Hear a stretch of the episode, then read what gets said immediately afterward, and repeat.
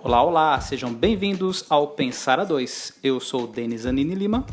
E eu sou a Priscila Spencer. E no programa de hoje nós vamos falar sobre educação parental. E para isso nós trouxemos um convidado muito especial. É o Marcelo Cotrim. Marcelo, obrigado por ter aceitado o nosso convite. Antes da gente dar início ao nosso bate-papo, gostaria que você se apresentasse um pouco mais para a gente. Bom, agradeço muito, Denis e Priscila, o convite.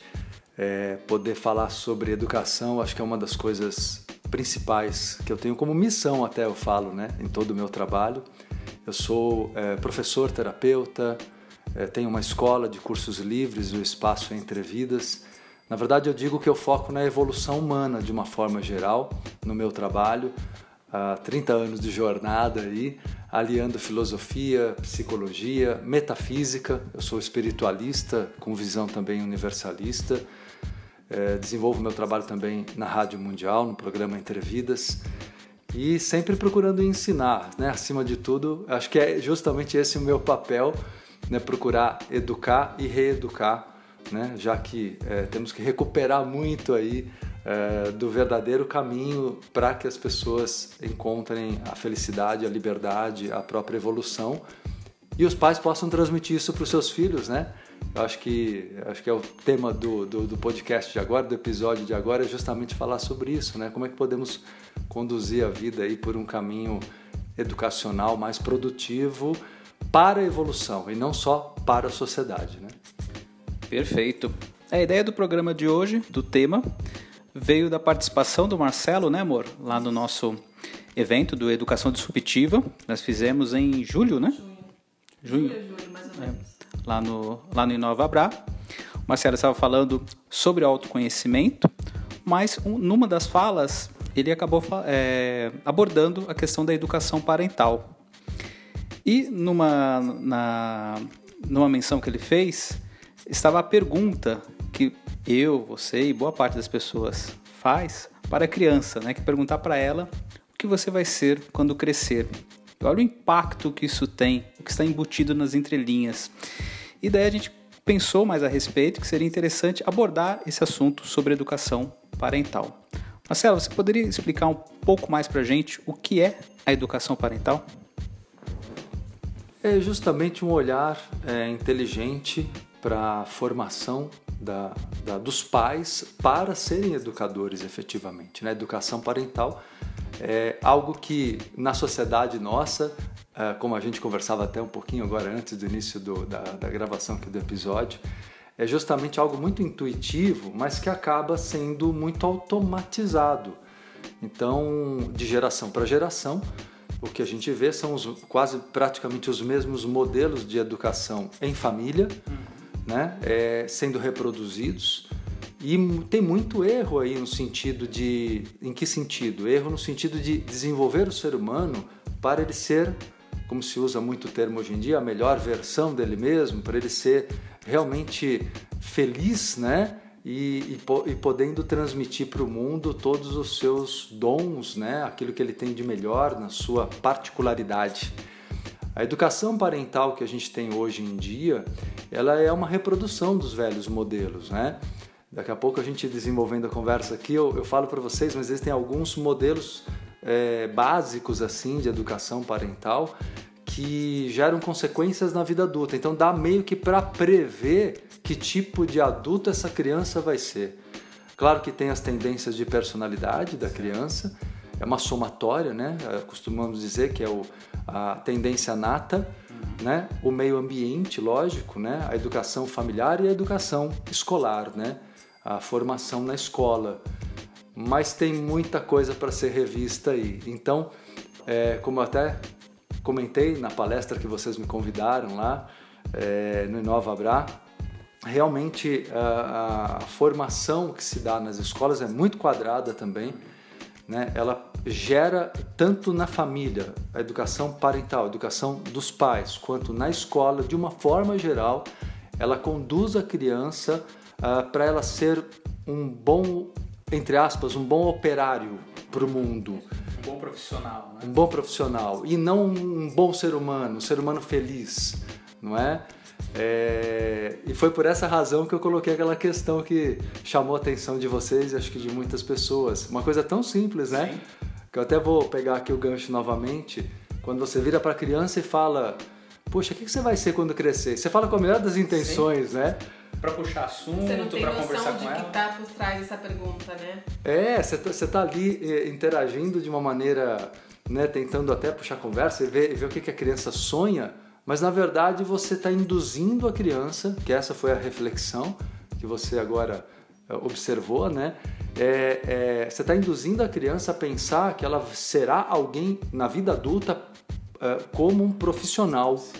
Você não está parando para fazer essa criança sentir uh, o que a vida representa naquele momento. A vida dela está acontecendo naquele momento. Ela já é alguma coisa naquele momento. Ela já é, ela é né, um ser vivo, uh, cheio de aspirações ali. Porque a criança tem uma coisa que eu falo muito depois para os adultos, né, nos cursos que eu dou, é, que eu acabo trabalhando muito a reeducação dos adultos, que é o recuperar da primeira infância, que vai do zero aos seis anos de idade aproximadamente, que é onde a personalidade é formada e é onde a criança mostra suas tendências.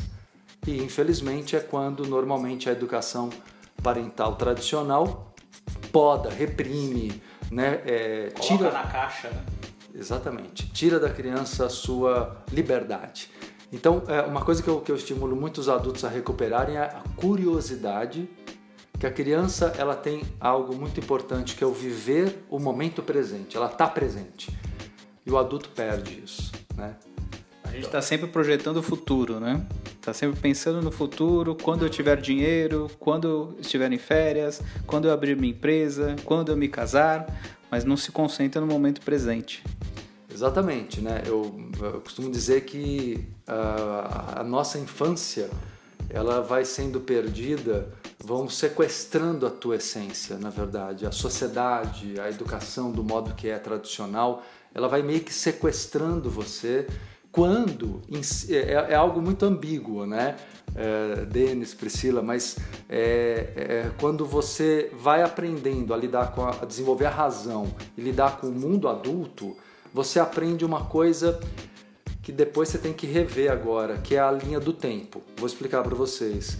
É, você começa a entender que existe um futuro teórico, né? É, não é concreto. Futuro e passado são dois tempos ilusórios, uhum. mas a ideia de futuro e a ideia de passado, ela vem da razão. Quer dizer, eu planejo um futuro pensando em causa e consequência e eu olho para o passado para tentar planejar o meu futuro sem cometer os erros, digamos, do passado. Ok, né? somos seres racionais também, precisamos fazer isso.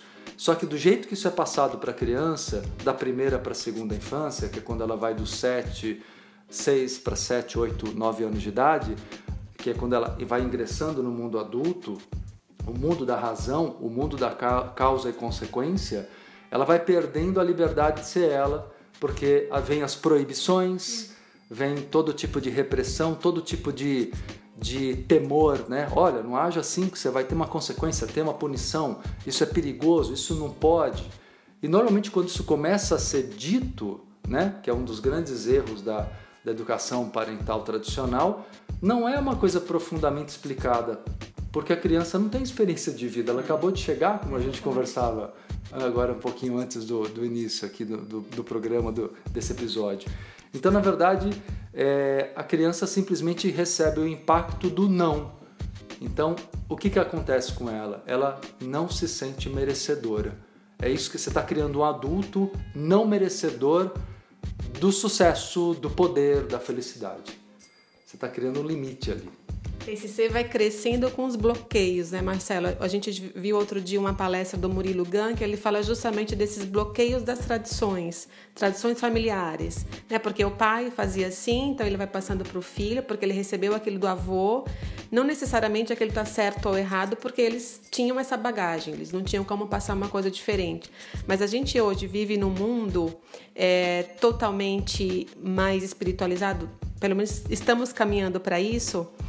E a gente percebe que os pais hoje eles estão sofrendo uma certa confusão, né? Como eu estou, não estão preparados para a educação que essas crianças estão pedindo, porque a gente tem um filho de três anos. E o que nós percebemos, pelo menos nesses três anos, né, amor, é que essas crianças elas estão vindo diferentes. Pelos sobrinhos que a gente tem, pelos primos, pelas crianças que estão envolvidas com Pedro.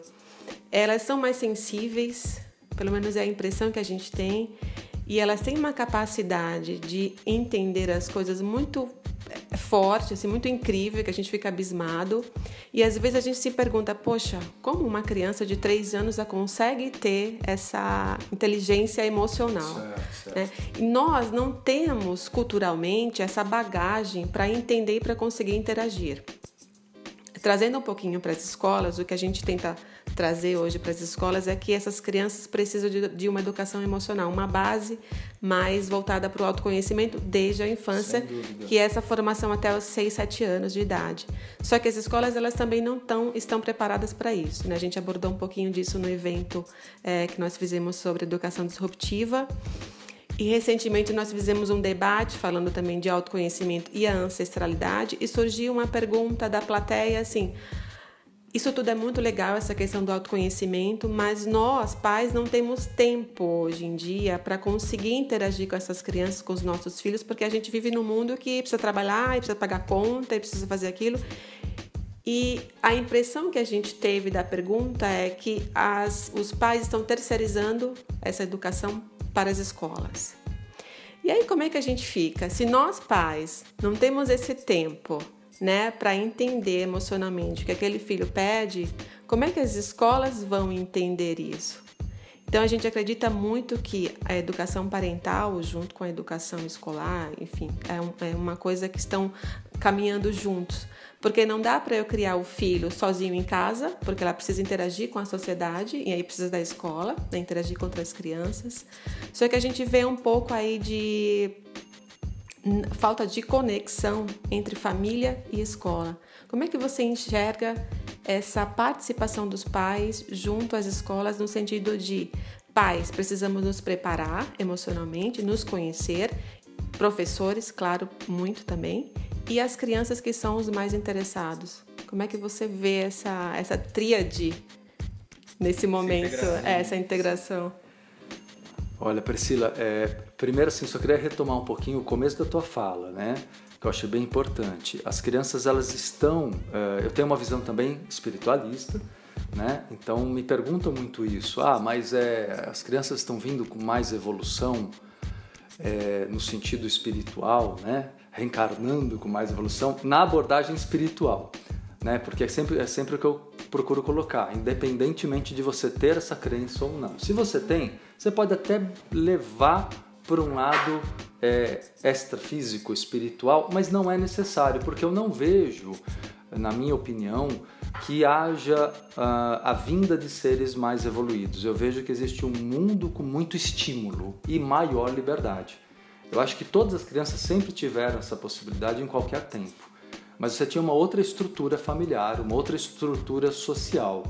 A criança hoje, é, antigamente, digamos, os pais causavam vários problemas para as crianças, né? Porque o centro eram os adultos, as crianças eram secundárias. Hoje, as crianças estão se tornando o centro.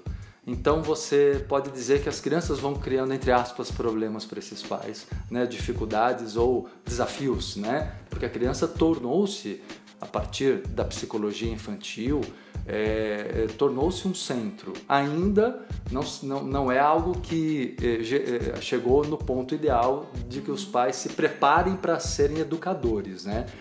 Então, uma coisa importante, antes de chegar na questão da escola, vou chegar já, mas assim, uma coisa importante é isso.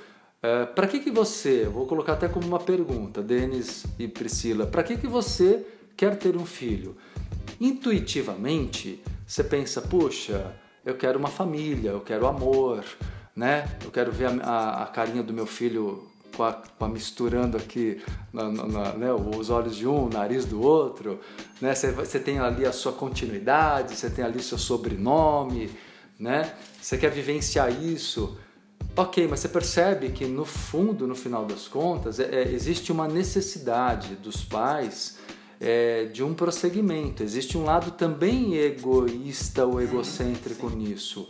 Porque educar de verdade uma criança quem, é aquilo que eu falo sempre para os meus alunos. Se você gosta de criança, vai trabalhar numa creche, vai trabalhar no orfanato, vai. Porque aqui, os filhos, eu não sei se vocês sabem, mas eles crescem. É. Então eles não serão crianças. Não serão eternos. Não né? serão eternas crianças, né? né? Para ter filhos, você tem que gostar de educar consciências, de ajudar na evolução desses seres, ter amor a essa, a essa missão é, de educar né? O ser, a consciência, independentemente de ser criança ou não, porque aquela fase é muito curta, né? A gente não pode depender. É, passa muito rápido. É boa, pode ter o um lado bom, ter o um lado difícil, mas passa muito rapidamente. Então, eu acho que existe a, a necessidade dos pais realmente é, de terem exatamente formação para serem pais. Qual é o sentido? Por que você quer ter um filho? E outra coisa, você precisa, como pai ou como mãe, ou antes de pensar como pai ou como mãe, ser um ser humano livre, feliz, para conseguir ser um espelho muito bom para o teu filho ou para tua filha. Porque os, os, as crianças não aprendem pelo que se fala para elas, elas aprendem fundamentalmente pelo, pelo exemplo e, e, e, eu digo assim, não só o exemplo, ação, mas eu digo muito o olhar, a, a, o lado subliminar. Postura. Que, Perfeito. O que, o que eu chamo de energia. A energia que você passa para o teu filho é o que ele vai captar 90%, que é a comunicação não verbal. Né? O que você fala importa, mas importa menos do que aquilo que você transmite. Então, essa questão do tempo que você colocou também, Priscila, é, o mundo está realmente exigindo bastante o, o, como ele é. Mas se você quer ter um filho, que é isso que eu estava questionando, por que, que você quer ter um filho? Você tem que se organizar, pelo menos idealmente, para ter esse tempo. Porque senão essa terceirização que você colocou, ela realmente mostra a, a, uma péssima administração da, do sentido de ter esse filho. Você não vai formar aquela consciência, que é o que é o único, é o sentido maior de se ter um filho. Você vai ter então é egoísmo. Você só quer ter o quê? Você diz que você ama, mas você quer ter o sobrenome, você quer ter a continuidade, você quer ter, sabe, a sensação de ter um serzinho ali que te ama. Tem uma cobrança social, né? Que as pessoas costumam te perguntar, ah, mas e aí, cadê o filho? Casou e vai ter filho? Igual a gente tem o Pedro com três anos, mas as pessoas, e aí o outro? Pra quando? Pra quando? Sim, perfeito. É, é o é papel uma... familiar, é, o papel social, né? Tinha cobrado. Falei, né? calma, eu tô me recuperando ainda, né, do processo maternidade, porque é, não é aquela aquele conto de fadas que todo mundo conta, claro. né? A gente mulheres que estão na fase de puerpério vão me entender muito bem que essa fase é uma fase bem difícil. E eu desculpa, eu contei você que eu achei interessante não, não, essa questão da claro. cobrança social. Porque eu ouço muito, mas e aí? Eu e o outro? Você não quer dar um irmãozinho pro Pedro, né? Sim, ótimo. E uma coisa que a gente conversa muito, né, amor? É lógico que tem a questão idade, porque a gente também pensa em ter filho Sim, claro. com uma idade mais avançada. Mas a gente está vivendo um processo tão é, forte, assim, de autoconhecimento, tanto eu como ele, na questão de, primeiro, quem eu sou, né? O, qual é a minha missão junto ao nosso filho, a nossa missão, o que, que a gente o que é educar de verdade, porque a gente está aprendendo na prática. Sempre pensamos em ter filhos, sim, mas quando você tem, opa, não é aquilo que todo mundo fala, não é? Sim. É lógico que tem todo o amor envolvido, mas é um processo de descobertas, assim, suas, internas. Eu vivi um processo de porpério muito intenso, assim, de me questionar várias coisas profissionalmente, é, eu mesmo. Então, essa cobrança social às vezes interrompe ou quebra aquela tua oportunidade de estar com você. Né? Eu estou falando isso por experiência própria, talvez algumas mães ou pais é, se vejam nesse mesmo nesse momento. Então, tem toda essa questão da gente ter o lado egocêntrico de querer ter filho e tudo mais, e também acho que tem essa cobrança social, né, das pessoas. Ah, mas e aí, vai ter, não vai ter? É, como se o sentido maior fosse esse, né? É, exatamente, Denis. Procriar, e, que é, na verdade, o que, o que é um materialismo da coisa. É um materialismo, porque vamos considerar pessoas que não podem ter filhos, por exemplo. Né? É, e aí você fala, ah, pode adotar. Sim, mas, por exemplo, tem outras formas de você cumprir teu papel no mundo que é tão grandiosa quanto. Né? A gente, eu mesmo aqui educo vocês também como palestrantes na, um propósito repleto de ideal que vocês têm aí de ajudar a melhorar o mundo, é, isso é uma forma de educação muito valiosa, né? Então, assim, é, ter o filho é uma questão muito. tem essa cobrança familiar, social, e tem também, eu acho que um pouco do medo das pessoas da solidão, porque o filho também é um amor seguro, né? Tipo, é alguém que teoricamente, vai te amar. O resto da vida. O resto da vida, porque com certeza, Denis, você vai ser o único pai biológico e, e, e ela vai ser, a Priscila, a única mãe biológica do filho que vocês têm. Então é uma, é uma a gente sabe que, na, né, que Sim, prospere é. o amor de vocês para sempre, mas nos, no caso dos casais que se separam, surgem outros pais e mães nessas histórias aí, né? Mas é importante, é, acho que a primeira coisa que o, o nosso inconsciente busca é essa segurança, né? É, o medo maior do ser humano é o medo da solidão. Então acho que as pessoas acabam buscando muito mais esse lado egoísta ou egocêntrico no primeiro momento do que uma consciência maior sobre a formação dessas crianças. Agora, uma coisa importante, até vou retomar um pouquinho a tua questão anterior sobre a escola, né? Acho que é importante pontuar. É, a escola como ela está estabelecida hoje, ela também atende o sistema de produzir operários. Quer dizer, se tem uma coisa, claro, tem algumas exceções hoje em dia, algumas escolas legais, a gente conversou sobre isso até no evento que vocês fizeram, né? Que, que eu participei. Então tem alguns modelos de escola hoje em dia diferenciados que na verdade remontam ao velho modelo das aldeias indígenas, né? Quer dizer, onde a, os familiares, por exemplo, podemos não ter tempo, é, tanto tempo para ficar idealmente com as crianças, especialmente quando são muito pequenas, que é muito importante a fase da primeira infância. Principalmente na primeira infância, os pais precisariam de um pouco mais de tempo com seus filhos. Então, é aquilo que eu estava comentando, é preciso administrar isso melhor, é, entender qual o objetivo, porque essa terceirização que você colocou né, ela vai ter, umas, vai ter consequências assim para o adulto que essa criança vai ser absurdas, né? É, e aí toca esse adulto fazer análise e terapia e, né, para recuperar quem ele é, que como eu falei, é, a, a verdadeira essência dele está sequestrada pelo sistema, pela, pela, pelo sistema que tornou ele útil, mas tirou dele a espontaneidade, a criatividade e como eu digo sempre, cria... Perfeito. Criatividade vem da essência. Você não é, você perde a criatividade quando você perde a liberdade. E a liberdade é o que mais tiram de você quando você é criança, tentando mostrar o certo e o errado, sem permitir às vezes a experiência, né? Por temores do mundo adulto que não que não quer que você que você seja livre.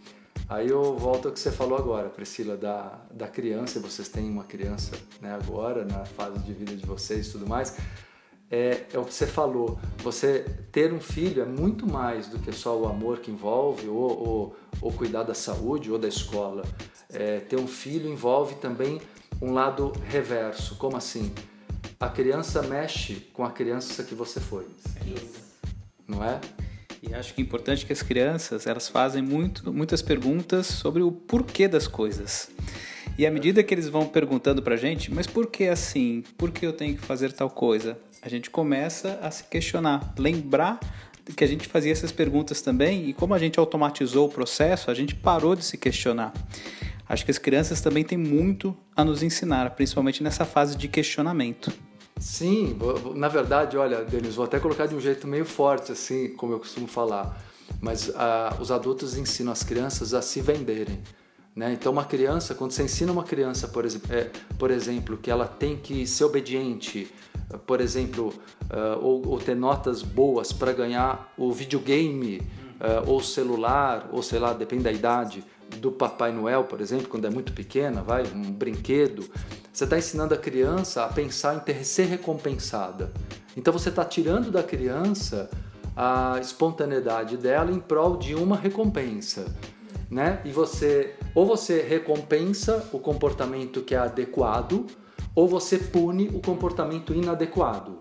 Então, entre recompensar o adequado e punir o inadequado, você vai se perdendo. Então, ter um filho ter um filho pequeno nessa etapa da vida, como vocês, faz realmente lembrar essas reflexões que você colocou agora é, puxa, a vida não precisa ser tão quadrada e regrada como eu vivo. Eu também não era assim. Eu também perdi, né, adormeceu dentro de mim a, a minha criança, que a gente fala da criança interior, a criança divina, que é o lado, o lado cheio de vida que você tem ali latente, querendo voltar à tona, mas que foi adormecido por um mundo que quer as pessoas sob controle. Então, a formação parental no modelo atual, ainda na sua predominância, quer as crianças sob, sob controle e mais, querem as crianças sob controle porque a criança interior delas está sob controle. É uma projeção, entende? Tá, os pais estão projetando nos filhos o que eles na verdade receberam e são. Por isso que até na palestra aquele dia, quando vocês abriram agora o episódio, falaram sobre isso, eu comentei sobre essa pergunta: o que você quer ser quando crescer? Você já é, seja livre. Então, na verdade, é muito mais você estimular a curiosidade e os dons da criança, e naturalmente ela vai ser alguém que vai brilhar a luz dela no mundo. Você não precisa ter dela, uh, formatar ela dentro do que existe. Qual é a profissão que você escolhe das que existem? Uhum. Você pode inventar uma profissão se você quiser. Né? Ainda mais no Sim, tempo de hoje. E hoje né? a gente tem aí profissões do futuro que não sabemos quais são as profissões do futuro, mas se a gente não tem essa preparação da criança, do jovem, que ela assim pode fazer o que ela quiser, que ela pode seguir qual profissão ela quiser, a gente não está preparando essas crianças, esses jovens para esse futuro que é amanhã, que são profissões que a gente não sabe. Né? Hoje a gente tem aí uma, um universo de profissões já surgindo que são totalmente, e aliás, mais voltadas para o ser humano, né? É, tem uma frase que eu falo sempre que é, o, é do Murilo também, né, amor? Que fala assim que o, o grande futuro do ser humano é ser humano. Então a gente está reaprendendo a ser humano. Então, fazendo esse link com a educação parental, acho que nós pais precisamos esse aprender, né, do ser nos conectar, nos conhecer, voltar um pouquinho para nossa infância, né, entender não sei se é nem entender, mas se não entender, mas tentar conseguir conviver com aqueles momentos da infância para não refletir isso nos filhos, né? E uma coisa que eu queria comentar, Marcelo, a gente está com, veja a estatística, lógico que às vezes um pouco mais é, subnotificada sobre depressão em crianças, em jovens, alto índice de, su de suicídios. Você acha que essa ligação, existe uma ligação com é, esse. Estou tentando achar um termo legal para não, né, não, ter, não, não ter nenhuma culpa aí. É, essa depressão, esse alto índice de depressão e suicídio entre crianças e jovens, você acha que tem alguma relação com essa educação quadrada, entre aspas, que a gente viveu né, e ainda vive ah, eu vejo sim, eu acho super pertinente a tua questão, Priscila, porque é, é, justamente, olha que até simples de entender, é, pelo menos num primeiro olhar, quando você entende o que é o suicídio. É um desejo de, de não existir naquela realidade. Então, assim, é, obviamente que a cobrança pesada que é feita, direta ou indireta, né? É, da, e a família é, é, é, é, obviamente o reflexo mais forte, emocional, psíquico, né? que atinge o inconsciente, que atinge o emocional da criança e depois adolescente. É, sem dúvida, essa tendência ao suicídio vem como um reflexo de um mundo que o mundo não gosta das crianças. É outra coisa que eu acho forte às vezes de falar, mas é verdade. O mundo, na sua grande maioria, não gosta de criança. Porque quer que a criança deixe de ser criança rápido. Sim. Entende? E todo comportamento infantil é condenado. Que ela entre na linha de produção e passe a ser útil para a sociedade. Seja um operário. Faça né? parte da Matrix. Exatamente, faça parte da Matrix. E se você observar muito nua e cruamente, o mundo não gosta de crianças. Né? Tanto que se você vê que no teu trabalho, né, é, pelo menos a maior, do, do, trabalho da maioria das pessoas, eu digo genericamente, é, você não pode ter reações emocionais. Se você rir demais, você está fazendo alguma coisa errada, você está brincando, você não está trabalhando. Se você chorar, você está desequilibrado, você não é tem. Fraco. É fraco. Ou seja, emoção está fora do ambiente profissional. É, isso é tão artificial e tão castrador que é o que gera depressão. Então a escola também é assim. O modelo de educação nas escolas é, é, na sua maioria, a gente sabe que tem exceções, né? mas a sua maioria ainda é altamente castrador é, é muito contra a natureza, né? Então, na verdade, existe essa voltando a essa questão do, da autodestruição, mesmo que não chegue ao, ao suicídio, à depressão de, de, que leve a um suicídio, leva a formas diversas de autopunição, uhum. de automartírio, né? É, e no mínimo você vai vendo a tristeza, né? No mínimo você vai vendo que as crianças vão se entristecendo. Eu costumo colocar isso por toda a visão psicológica, é, e eu vejo pelos adultos que chegam nos cursos e muitos dizem assim: ah, ah eu sou racional. E, e eu costumo lembrar né, a eles que não existe ninguém que seja predominante, predominantemente racional. Quem é muito racional, aparentemente, é a pessoa mais reprimida emocionalmente, porque todos partiram de uma infância emotiva. Se você racionalizou demais a vida, só mostra que você criou uma baita de uma armadura, de um mecanismo de defesa. Guardou tudo lá dentro. Perfeito. Guardou tudo ali, reprimiu tudo ali no teu inconsciente, né? E aquilo vai voltar em forma de doença física, porque até as doenças físicas são psicossomáticas, ou, ou doença psicológica antes disso, né? A depressão é uma delas. Então não tenha dúvida, eu acho que falta liberdade e, e, e acima de tudo, é, é, sabe uma coisa que, que o ser humano está começando, tentando recuperar, por exemplo, através da meditação, eu também dou cursos de meditação, não é? É, é a presença, né? O mindfulness, por exemplo, tra trabalha muito a atenção plena. E o que isso tem a ver com a infância? Tudo, porque quando você era criança, você tinha isso. É, é natural. O mundo tira isso de você, né? E agora, lógico, técnicas tentam recuperar isso, porque a vida real, verdadeira, só acontece no presente.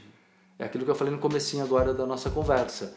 O passado, ok, é uma memória importante para nós, o futuro são planos, mas as pessoas não entendem só assim. Elas vivem de passado e vivem de futuro. E isso é o principal ponto, digamos, de distorção que é passado na educação. Olha, preocupe-se com o futuro, cuidado, lembra o que aconteceu no passado. Eh, não há uma educação focada no sinta prazer, viva o que você quer, o que você sente da vida, o que você sente das pessoas. Né? Vamos lá, vou te ajudar, como pai ou como mãe, vou te ajudar a extrair de você, pela minha sabedoria de pai, de mãe, de ser humano, adulto, o, o que eu percebo de melhor em você. Isso seria um caminho de educação familiar, parental, ideal. Né? Além disso, eu acrescentaria o convívio com um maior convívio com outros núcleos de famílias, assim, uma coisa mais comunitária. Que eu acho que isso é uma coisa que, se, que precisa ser recuperada. Esses núcleos pequenos, especialmente aqui nas grandes cidades, né, é, é, tira referenciais diversos que a criança também precisa ter, sabe? Mais liberdade, outras referências. Nesse sentido, o tempo até poderia, em parte, ser dedicado ao convívio com outras, não só crianças, mas adultos também. O problema é quando você deixa numa escolinha, né? É aquela coisa de vamos, vamos distrair essa criança. Sim, é. sim. Né? Não há um sentido de vamos educar, formar essa criança. Não há interação de verdade em nível mais profundo, né? Marcelo, falando agora sobre trabalho, profissão, carreira, aptidões. É, a gente sabe que as escolas estão formando as crianças para carreiras que possivelmente não vão existir mais, e por isso elas estão em colapso. É, os pais trabalham é, e geralmente para isso eles têm que se distanciar dos filhos. A gente estava vendo um vídeo do Marcos Pianger, né, outro dia, que ele falava da importância de você quando a criança perguntar, mas papai, por que você não pode ficar comigo agora? Em vez de você falar, olha, porque eu preciso trabalhar, porque daí ele vai criar um vínculo negativo, olha, trabalho significa, significa ficar longe do meu pai. Você usar como pretexto, olha, o papai precisa agora se dedicar a fazer alguma atividade que vai melhorar a vida das pessoas, que vai gerar uma melhoria para a sociedade, que vai fazer com que as pessoas sejam mais felizes. Fazer essa, esse tipo de abordagem. Mas como é que você, essa questão do exemplo, né, já que a gente está o tempo todo ocupado, trabalhando, etc., como é que a gente concilia o exemplo com a fala? Né? Dizer para a criança que ela pode ser aquilo que ela quiser e ao mesmo tempo dar o exemplo para ela, né? para que isso não fique contraditório. Como é que a gente pode unir essas duas coisas? Puxa, então, você pegou no ponto que é o que mais choca os pais quando eu vejo no meu trabalho, quando eu falo a respeito disso, de educação, porque é necessário uma revolução na vida desses pais. Não, não dá para você ser verdadeiro na educação e formar uma alma ali, um ser humano mais completo e feliz para ele e para o mundo, e ao mesmo tempo ser frustrado, ser uma pessoa né, toda reprimida, né? Não dá. A fala realmente é, ela só tem valor para valer quando a coerência com o olhar, com o sorriso sincero, com energia, como eu falei, né? Com, com aquela energia que é autêntica. Então, eu acho que é necessário a autocura desses pais. Eu falei isso na palestra que vocês me convidaram lá do Inova Bra, que é exatamente isso. Eu acho que é necessário de um trabalho de recuperação, de autocura do, do, do ser humano, né, que é o pai, que é a mãe, para que eles sejam realmente modelos de, de liberdade, de felicidade, hum, razoavelmente, né? Não digo de modo perfeito, somos humanos, estamos aprendendo todo dia, mas predominar na personalidade é, atitudes de liberdade, de, daquela curiosidade que eu falei que a criança tem que o adulto não, né, nunca deveria perder. A curiosidade que te permite querer aprender coisas novas e vivenciar coisas novas, né? Existe um. Uh, enquanto o mundo avança até que rapidamente a gente sabe a quantidade de informação no mundo, como ela vai dobrando, dobrando, triplicando, quadruplicando. Então, uh, procuramos conhecer muita coisa, isso está até gerando uma síndrome de de estresse mental, de tanta informação, às vezes até desnecessária que Sim. a gente fica absorvendo. Uma né? overdose né? de informações. Uma overdose de informações que, na verdade, Priscila, é uma ambição das pessoas de controle não deixa de ser um novo formato de, de ditadura, de controle. Agora eu tenho que ter muito controle para obtendo muita informação. Antigamente o controle era a rigidez da, que ainda existe, mas era aquela rigidez que era muito maior na educação, por exemplo, das crianças, né? O excesso de informação.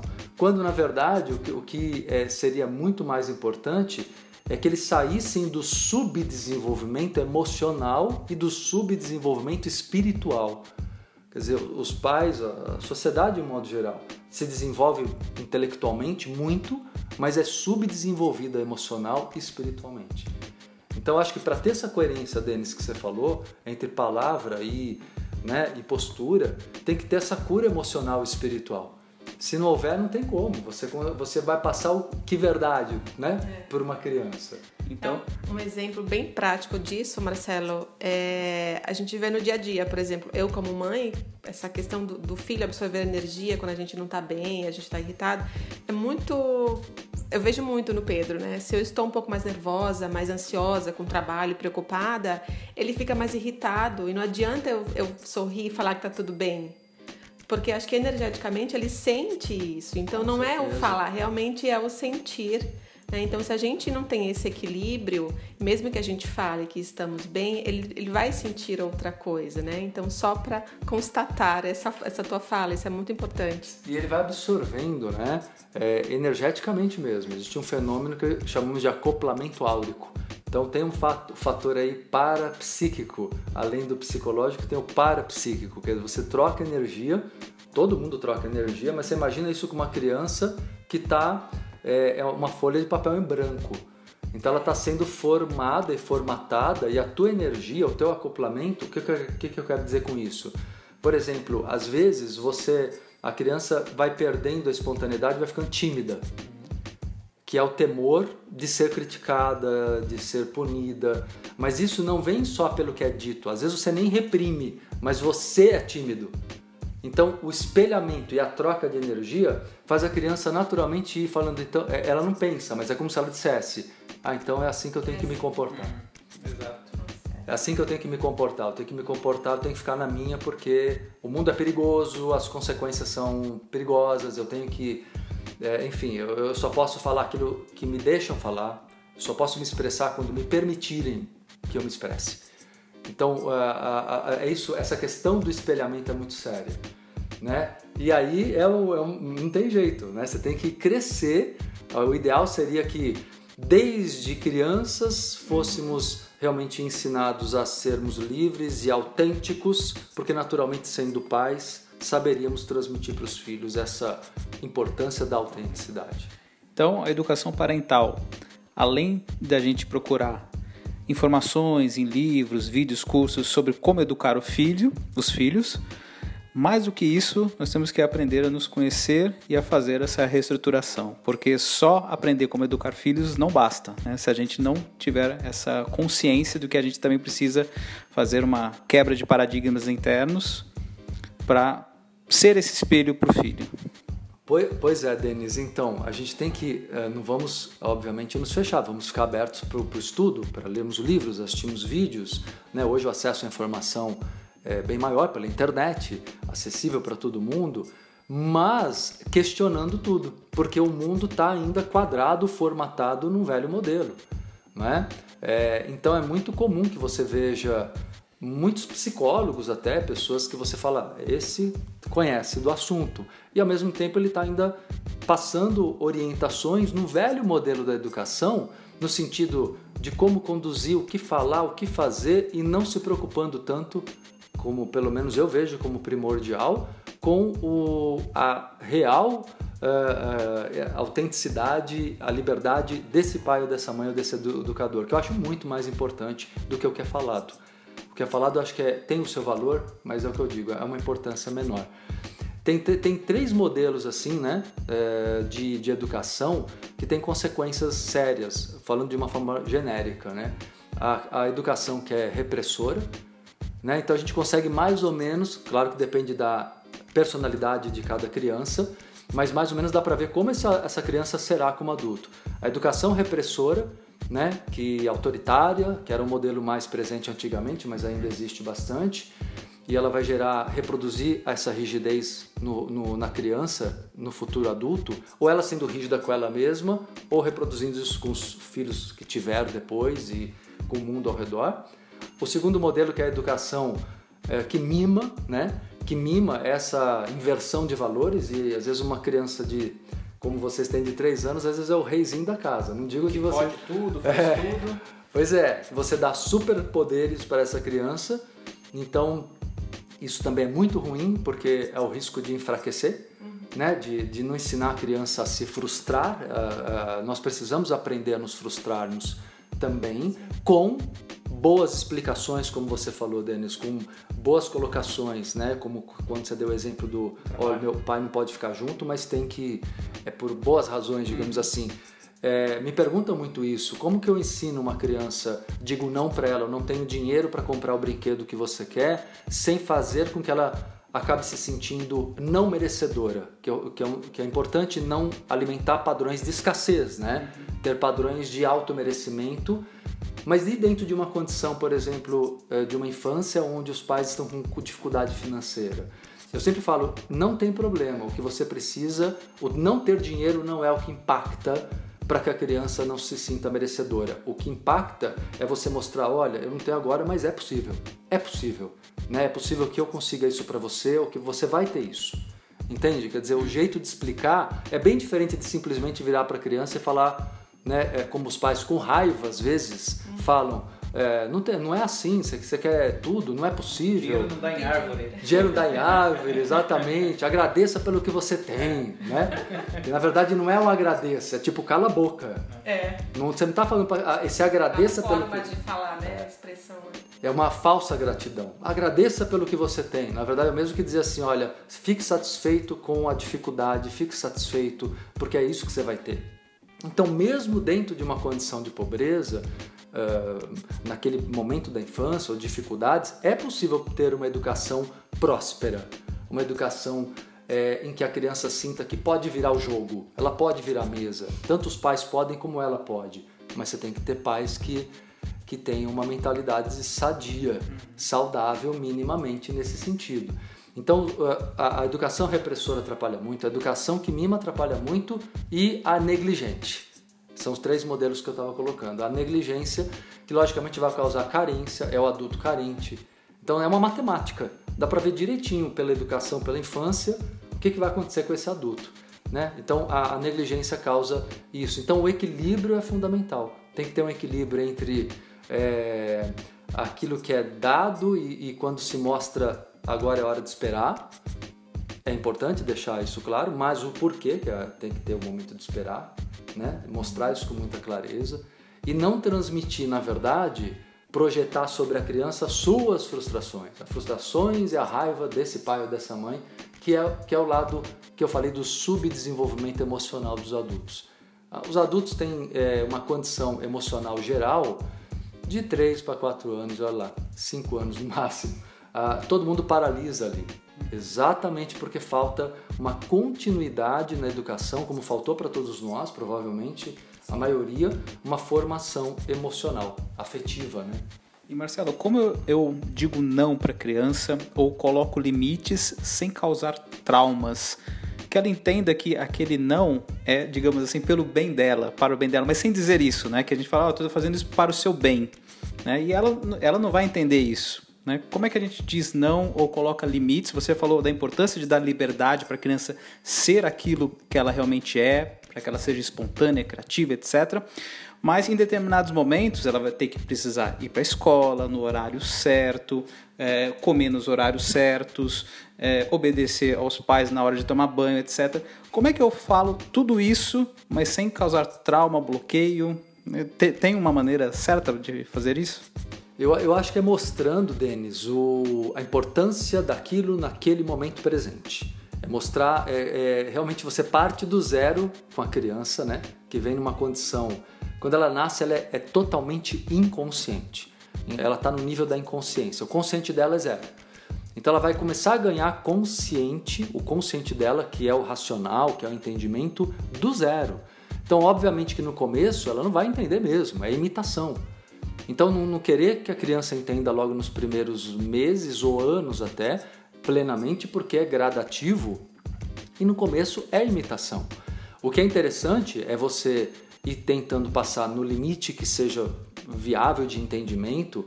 Eu acho que a comunicação tem que melhorar demais, não só naquilo que se fala, mas no sentido de gerar Vou até ir um pouquinho além da tua pergunta, mas é assim, gerar elo de confiança. O que os pais não percebem é que os filhos não vão escutar alguém em quem eles não confiam.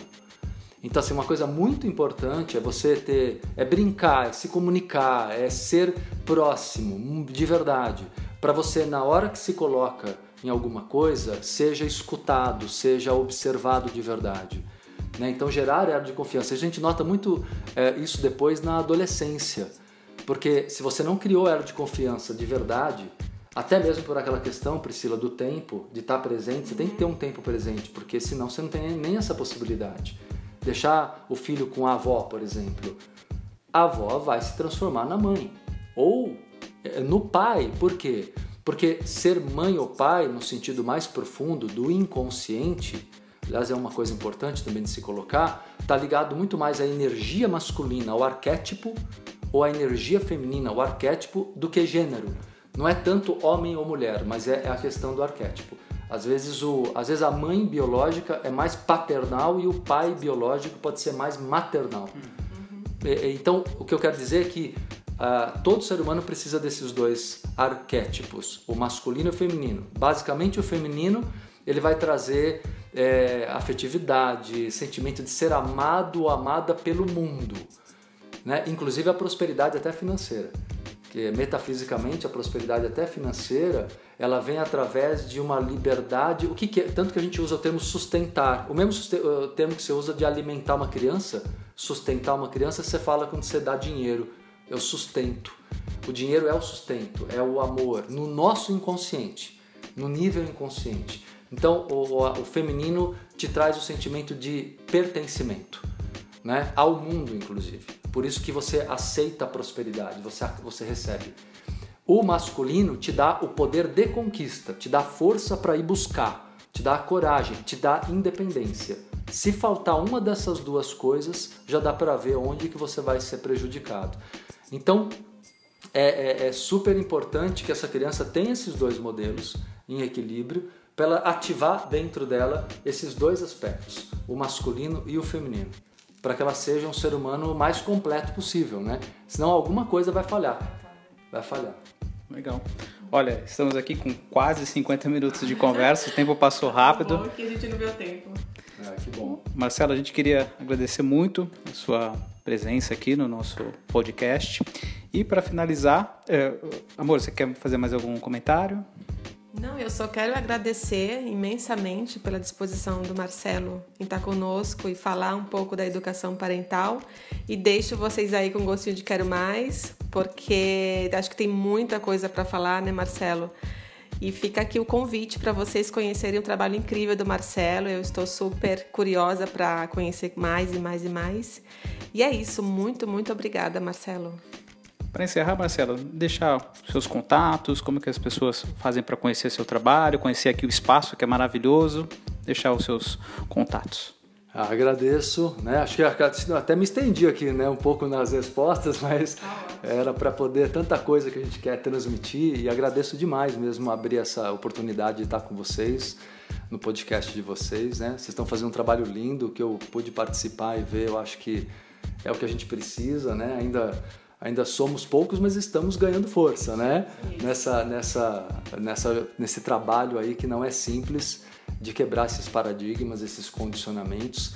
E é muito bacana que se dê uma atenção especial para a educação realmente, porque não se faz uma mudança quando as pessoas têm a, a, a expectativa ou perspectiva de mudar o governo, né? Por que, que não entram pessoas ali é, com mais caráter ou com mais é, enfim, é, ética. Não dá para acontecer isso porque é, literalmente os políticos são ou, é, literalmente representantes, uhum. né? frutos de uma coletividade, uhum. de um padrão de pensamento que está aí, de um padrão é, de conduta comum. Então, se não houver essa revolução interna para ver uma mudança real, né? só assim a gente vai criar um país diferente, um mundo diferente, partindo daquilo que é verdadeiro. De fora para dentro não adianta tem que ser de dentro para fora. Então agradeço a oportunidade de contribuir com essas ideias que são muito presentes no meu trabalho. Convido quem quiser acompanhar meu trabalho, né, pela oportunidade que você está me dando aqui de, de falar para as pessoas. Tem o meu Instagram, que é o arroba Marcelo Cotrim Oficial. O meu site é o entrevidas.com.br. E meu espaço chama-se Entrevidas também e o programa de rádio também, né? Quem quiser acompanhar na Rádio Mundial FM 95,7, programa Entrevidas. Né? E pega lá no meu site, tem a grade dos horários, no, no site entrevidas.com.br. Agradeço, Denis, agradeço, Priscila, o carinho de vocês e o espaço que vocês abriram. Legal. Muito obrigado, Marcelo. Vamos então às dicas aleatórias.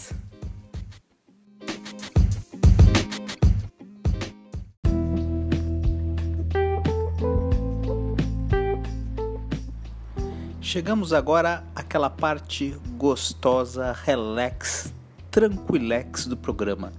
Estamos falando das dicas aleatórias. Eu e a Pri separamos aqui, fazemos um bem bolado de dicas que não tem nada a ver com o tema do programa. Pode ser dicas gastronômicas, de viagem, qualquer coisa que no, nos dê nas nossas telhas insanas. Não é isso, meu amor? O que, é que você preparou pra gente hoje? Bom, a minha dica hoje é a dica de um livro muito bacana, que aliás foi uma indicação de uma amiga, se chama Mindset do Coração, do Suryavan Solar. É um livro onde a gente aprende a nos reconectar com o coração, né? Sair um pouco só da mente e trabalhar um pouco o coração.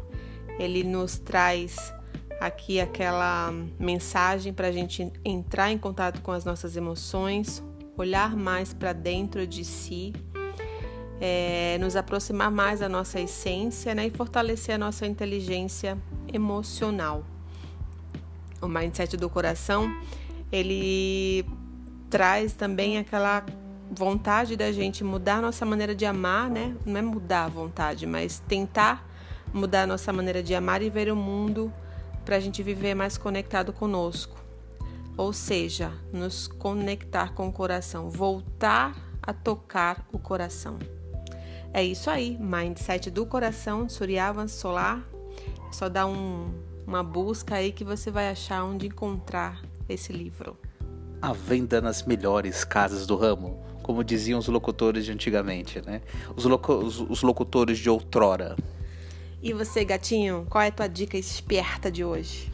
Antes de passar aquela dica cabulosa para vocês, um recadinho. Conecte-se com as nossas redes sociais. no Instagram, Facebook, basta digitar Pensar a 2, 2 numeral, que você vai encontrar todos os nossos artigos, frases, vídeos, enfim, tem um arsenal, um verdadeiro repertório de conteúdo muito interessante para você se esbaldar lá. E lógico, o nosso site pensara2, 2numeral.com.br.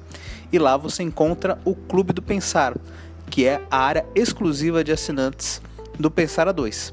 Você vai fazendo parte do Clube do Pensar, você vai receber uma newsletter semanal com conteúdo de nossa curadoria, vai poder fazer parte dos nossos eventos, nossos encontros mensais e ajuda o Pensar a 2 a crescer, a fazer nosso livro, nosso canal do YouTube, enfim, o céu é o limite pra gente, né, meu amor? É isso aí, gente. E a minha dica aleatória é uma série, um documentário, melhor dizendo, que acabou de ser lançado no YouTube, chamado O Silêncio dos Homens. Vale muito a pena assistir. Ele foi produzido pelo Papo de Homem, que é um, um site, né, um grupo que há muito tempo eles são um dos pioneiros, digamos assim, nessa área que envolve a discussão do novo homem, né, da nova masculinidade, o que representa ser homem nos dias de hoje. E é muito interessante esse documentário, além dos testemunhos, dos depoimentos, e, e, esse, essa obra ela está documentada, né? ela está sustentada por meio de pesquisas. Eles pesquisaram mais de 40 mil homens por todo o Brasil.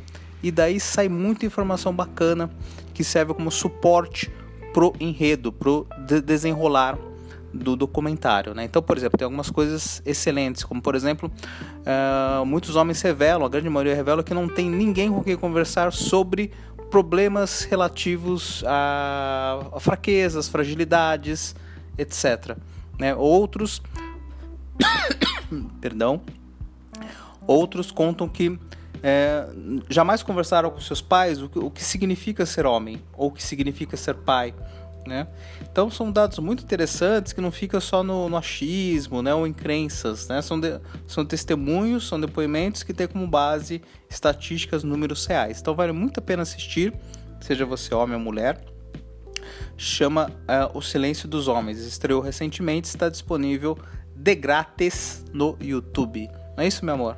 É isso aí, galera. E vale tão a pena assistir esse documentário que nós vamos trazer logo mais, né, amor, em outro podcast. Vamos falar um pouquinho, aliás, vamos falar muito sobre o silêncio dos homens. O que é ser homem nos dias atuais?